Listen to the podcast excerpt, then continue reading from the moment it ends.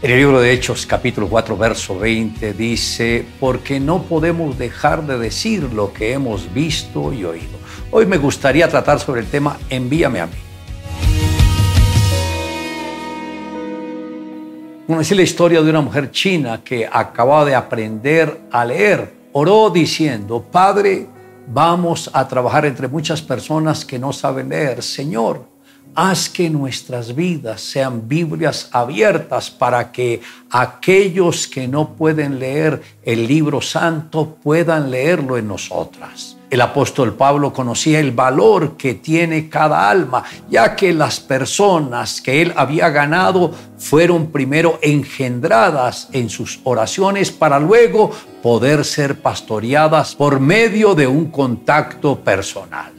Al respecto dijo, pues si anuncio el Evangelio no tengo por qué gloriarme porque me es impuesta necesidad y hay de mí si no anunciare el Evangelio. Pablo sabía que cada alma que Dios le había confiado era una responsabilidad que el mismo Señor había depositado o delegado en él y que debería cuidarlas de cualquier forma. Por tal motivo se convirtió en un gran intercesor. En el corazón del apóstol Pablo estaba la redención, no solamente de su pueblo, sino también de los gentiles. Y debemos entender que una de las grandes responsabilidades que nosotros tenemos como cristianos es llevar el Evangelio de Jesús hasta lo último de la tierra. Por tal motivo, cuando el Señor dijo, ¿a quién enviaré? ¿Y quién irá por nosotros? El profeta dijo, heme aquí, envíame a mí. Esto está en el libro del profeta Isaías, capítulo 6, versos 8 y 9.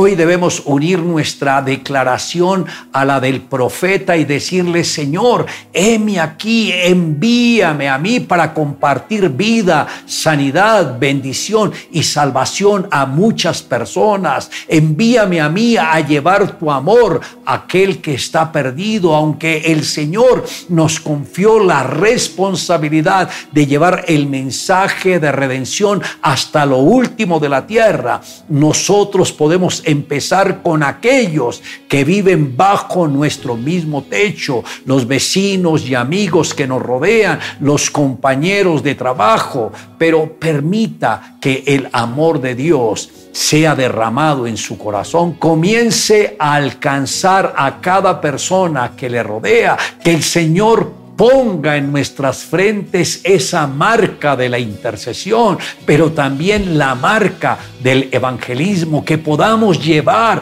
el evangelio del reino hasta lo último de la tierra y para que en el último día el Señor diga de nosotros, bien, buen siervo fiel, sobre poco has sido fiel, sobre mucho te pondrá. Entra en el gozo de tu Señor.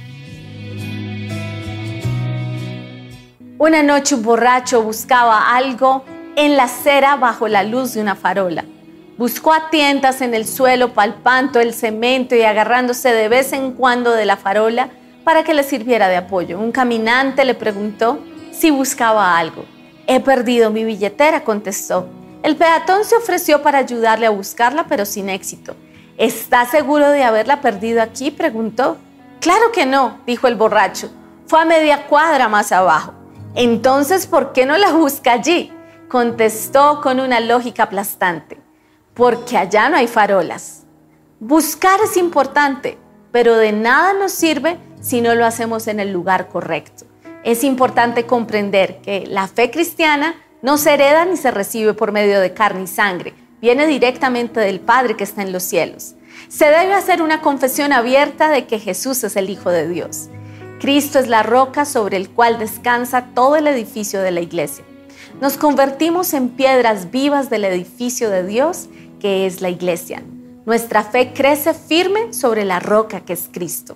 Al igual que este hombre, no podemos buscar un crecimiento en un lugar incorrecto de la forma equivocada. La palabra es esa verdad que te lleva a encontrar la respuesta que estás buscando en el lugar correcto.